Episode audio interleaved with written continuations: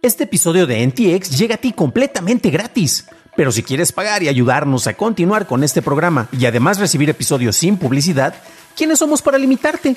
Descubre cómo hacerlo siguiendo la liga en la descripción del episodio. Hey, it's Ryan Reynolds and I'm here with Keith, co-star of my upcoming film If, only in theaters May 17th. Do you want to tell people the big news? All right, I'll do it. Sign up now and you'll get unlimited for $15 a month in six months of Paramount Plus Essential Plan on us. Mintmobile.com slash switch. Upfront payment of $45 equivalent to $15 per month. Unlimited over 40 gigabytes per month. Face lower speeds. Videos at 480p. Active Mint customers by 531.24 get six months of Paramount Plus Essential Plan. Auto renews after six months. Offer ends May 31st, 2024. Separate Paramount Plus registration required. Terms and conditions apply if rated PG. México lanza su primera misión lunar. Se prepara el desarrollo del euro digital y evidencias de plagio en modelos generadores de imágenes. Estas son las noticias de Tecnología Express con la información más importante para el 6 de enero de 2024. Este 8 de enero el proyecto Colmena despegará al espacio siendo esta la primera misión mexicana que llegará a la Luna. El proyecto consta de cinco microbots desarrollados en la UNAM para un equipo liderado por el Dr. Gustavo Medina Tanco. Tras ser desplegados en la Luna, los robots se conectarán entre sí de manera electrónica y ensamblarán un panel capaz de producir energía. Cada robot pesa 57.4 gramos y mide 12 centímetros de diámetro. Son inalámbricos, cuentan con paneles solares y dos ruedas motorizadas. El objetivo de la misión es estudiar problemas de exploración y reconocimiento en el terreno espacial y así se podrán diseñar estrategias para mitigar los efectos, como las interferencias electromagnéticas o la alta radiación, así como analizar la composición del terreno lunar. La misión durará solo un día lunar o 15 días terrestres, para que después el módulo Lander se apague y se pierda la comunicación con el equipo.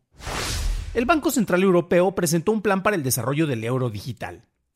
El banco busca socios para cinco iniciativas distintas y el desarrollo de pagos fuera de línea encabeza la lista con un presupuesto de 662 millones, de los 1.300 asignados a todas las iniciativas. Se espera que el proyecto traiga un sistema de pagos locales al continente y fortalezca la infraestructura financiera europea. La tienda de aplicaciones de GPTs de OpenAI, anunciada el año pasado, será lanzada la próxima semana después de algunos retrasos. Los desarrolladores deberán asegurar de que sus GPTs cumplan con varios requisitos como verificar sus perfiles y asegurarse de que sus GPTs sean públicos antes de poder optar por ser incluidos en la tienda. No queda claro si la GPT Store tendrá un esquema de reparto de ingresos, ya que no han salido a la luz planes de pagos para los desarrolladores. Este viernes se presentaron nuevas demandas en contra de OpenAI y Microsoft en la Corte Federal de Manhattan, y en esta ocasión por parte de Nicolas Basbanevs y Nicolas Cave, dos autores que alegan que las compañías violaron copyright al incluir varios de sus trabajos para entrenar los modelos de inteligencia artificial usados por ChatGPT y otros servicios. Esta demanda sigue a varias presentadas por autores como George R. R. Martin o incluso la comediante Sarah Silverman, así como el New York Times. Pasamos a la noticia más importante del día, y es que esta semana John Lamb compartió una lista con los nombres de varios artistas, la cual fue presentada en noviembre en la corte como parte de una demanda en contra de Midjourney, Stability AI y DeviantArt y Runway AI. La evidencia más problemática, conocida como evidencia J, incluye miles de nombres de autores cuyos estilos fueron usados para el entrenamiento del modelo generador, con nombres que van desde Wes Anderson hasta Norman Rockwell.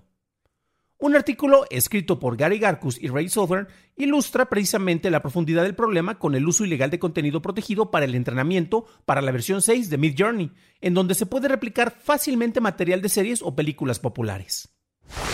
Esas fueron las noticias y ahora pasamos al análisis. Pero antes de hacerlo, ya sabes qué hacer. Por favor, déjame una calificación de 5 estrellitas en Spotify o en Apple Podcast o un like en YouTube que no te cuesta nada. Y hablando de YouTube, gracias a nuestros nuevos suscriptores como Ana Ávila. Bienvenida a bordo, camarada. 2024 es el gran año de las inteligencias artificiales. Igual que fue el 2023, 2022 y va a ser el 2025, 2026, etcétera, etcétera. Y bueno, eso va a pasar hasta que surja la nueva moda. Pero la popularización de los distintos modelos basados en la ingesta y el vómito de datos, sonidos o imágenes no ha sido gratuito. Y quienes son responsables de que haya contenido para generarse rara vez son compensados. Por un lado, bueno, tenemos demandas peculiares por parte de medios respetados como el New York Times, y esta demanda es muy interesante porque habla sobre cómo resultados de algunos de sus textos están presentes precisamente en cuando tú le haces preguntas a algunos de estos eh, generadores o chatbots Y, por ejemplo, a ver, los que nos están acompañando en video les voy a compartir un, un, ahora sí un compartivo lado a lado sobre algunos de los resultados, eh, sobre lo que te presenta el ChatGPT 4 eh, y un texto así tal cual del, New York Times.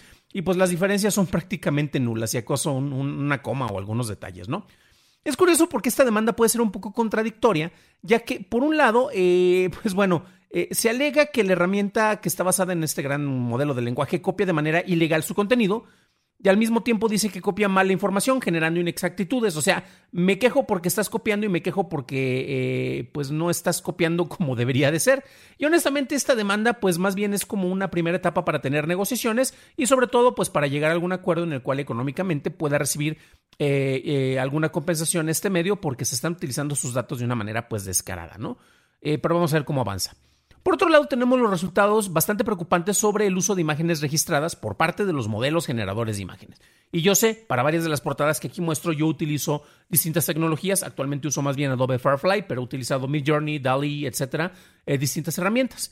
Y es que tras la revelación de distintas evidencias, se hace notar que el uso de los materiales disponibles sin consentimiento y la catalogación de distintos artistas fueron parte del modelo eh, cuando se estuvieron desarrollando estas herramientas.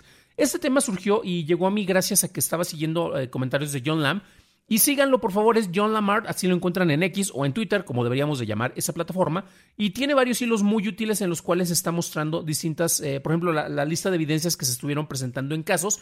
Y la que nos preocupa en este caso es la exhibición eh, Exhibit J o evidencia J, así como la evidencia K, que tienen que ver sobre Mid Journey. Y es donde se ven los datos. Y es, es fascinante meterse a revisar de varios de estos comentarios tiene las listas de los artistas, o sea, literalmente parte del equipo de desarrolladores y vemos capturas de pantallas incluso de los foros de Discord en los cuales ellos se comunicaban y decían, sí, estamos teniendo esto, ah, pero podría llegar a una demanda, ¿no? Este, ah, no te preocupes, porque se van a mezclar datos con más datos y más datos y al final nadie se va a dar cuenta de dónde sale esta información. Otros casos tan preocupantes como, ah, sí, este, no, demandas, no te preocupes, nosotros solo tenemos que, enfocarnos en el desarrollo de estas cuestiones. Y las listas, como mostraba, eh, recuerden que en las ligas del, episodio tienen todos los comentarios, pues miren, tenemos algunos de las figuras eh, tal vez reconocibles como el, estilo de Tim Burton, o bueno, tal vez o algunos otros artistas como el mismísimo eh, Hayao Miyazaki o el Seth MacFarlane, por parte de los medios como la televisión o el cine, y pues es interesante y es preocupante porque honestamente se ve que como que les viene valiendo gorro que no tienen derecho por utilizar esta información para alimentar estos modelos de lenguaje, bueno, en este caso modelos que son generadores de imágenes, ¿no? Y honestamente es deprimente. Vamos a ver unas imágenes eh, después. Ahora sí que recomiendo mucho eh, que nos vean también en la versión en video. Bueno, pueden escucharla también, pero vamos a ver algunos de estos casos. Y esto no necesariamente llega como sorpresa. No sé si se acuerdan que el año pasado estuvo la moda en que todo era eh, Star Wars basado en el estilo de Wes Anderson. Este, no sé, em, eh, el, el, Señor de los Anillos, pero con el estilo de Wes Anderson. Y alguien que desarrolló un modelo que retomaba y recreaba esto, hacía como que esos trailers que honestamente estaban medios pinchones, perdón por el francés, eh, pero pues eran reconocibles y asociables con el estilo de un artista que sí se preocupó por desarrollar precisamente eh, pues esto, este, un estilo visual que estaba siendo copiado de manera descarada por alguien más, ¿no? Ahora bien, eh, no sé si se acuerdan que también tuvimos em, el alza de las profesiones para que seas el amo del prompt o el prompt engineer, y pues eso ya pasó un poco de moda. Y vamos a ver algunos de estos casos. Concretamente, ahora sí, lo que están viendo en video. Concretamente hay dos autores que escribieron esta nota, Gary Marcus y Ray Southern, y empezaron a ver cómo en Midjourney em, si tú te pones a ver precisamente eh, y a pedir con unos prompts que no están tan avanzados, vemos una imagen original, por ejemplo, de una película de Avengers, de Endgame, y vemos, eh, si tú le pedías eh, cierta información a Midjourney y el prompt es Thanos Infinity War 2018, una captura de la película en 4K, Blu-ray a 16.9, versión 6, para darle toda esa descripción, y vemos prácticamente una imagen que parece sacada de la película. Hace lo mismo, por ejemplo, con otras escenas donde vemos que sí ya tiene errores propios de las inteligencias artificiales, donde una secuencia donde están corriendo todos en Wakanda y vemos como 20 eh, eh, nativos eh, copiados y vemos también a tres Black Panthers por allá, uno sin máscara y otro con máscara. Pero vemos que se están fusilando y que alimentaron con estas imágenes todo el esquema para, para el entrenamiento de imágenes. Otros son prácticamente idénticos con Doom, por ejemplo, con Matrix también y otros artistas. Y hay unos prompts tan sencillos como que si le ponías eh, caricatura de los noventas popular con personajes de piel amarilla, Y adivinen quién aparece. Pues los Simpson, desde luego. Entonces, ni siquiera buscaba otro tipo de, de, referencia. Entonces, este robo tan descarado en el cual ya ni siquiera tienes que ser tan, tan experto en, en, los prompts.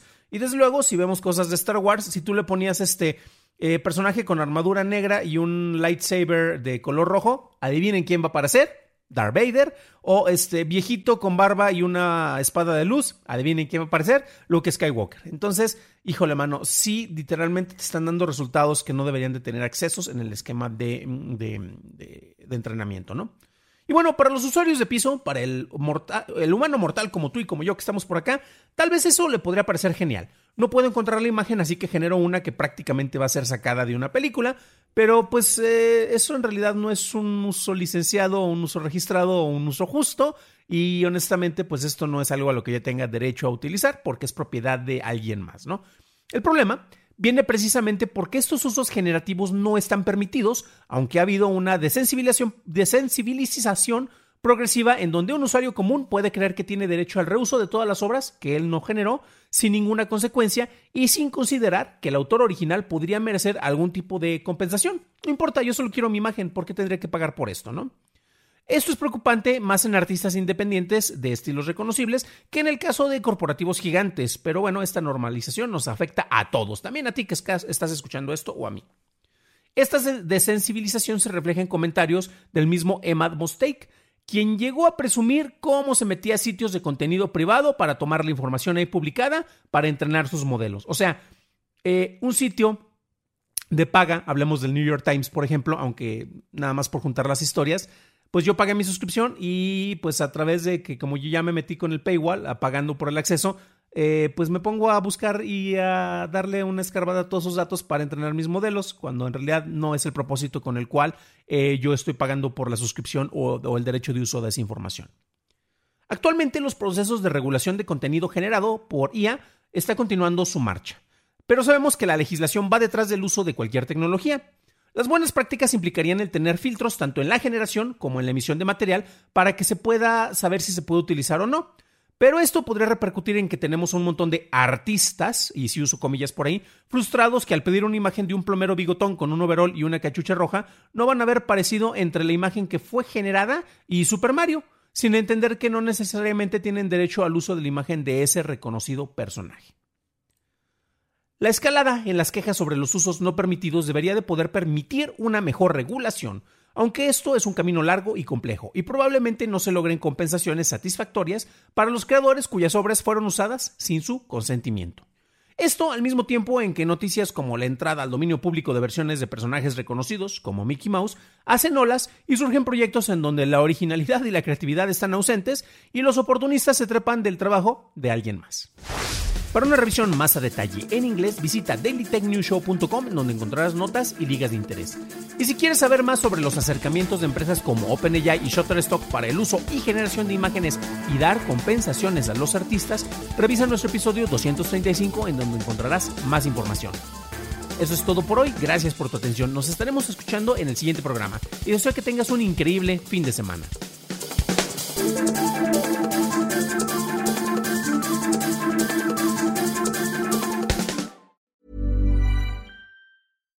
If you're looking for plump lips that last, you need to know about Juvederm lip fillers. With Juvederm Volbella XC and Juvederm Ultra XC, your lip look, whether it's subtle or bold, can last up to one full year with optimal treatment and no additional maintenance. Find a licensed specialist and see if it's right for you at Juvederm.com today. That's J U V E D E R M.com. Add fullness to lips in adults over 21 with Juvederm Volbella XC or Juvederm Ultra XC. Do not use if you have severe allergies or a history of severe allergic reactions, or if you're allergic to lidocaine or the proteins used in Juvederm. Tell your doctor if you have a history of scarring or taking medicines that decrease the body's immune response or that can prolong bleeding. Common side effects include injection site redness, swelling, pain, tenderness, firmness, lumps, bumps, bruising, discoloration, or itching. As with all fillers, there's a rare risk of unintentional injection into a blood vessel, which can cause vision abnormalities, blindness, stroke, temporary scabs, or scarring. For full important safety information, visit juvederm.com.